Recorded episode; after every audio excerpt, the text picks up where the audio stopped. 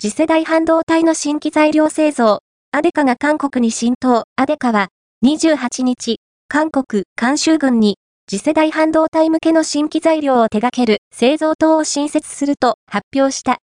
2022年に取得した全州第3工場の用地に工場建屋を建設し、9月の完成を予定する。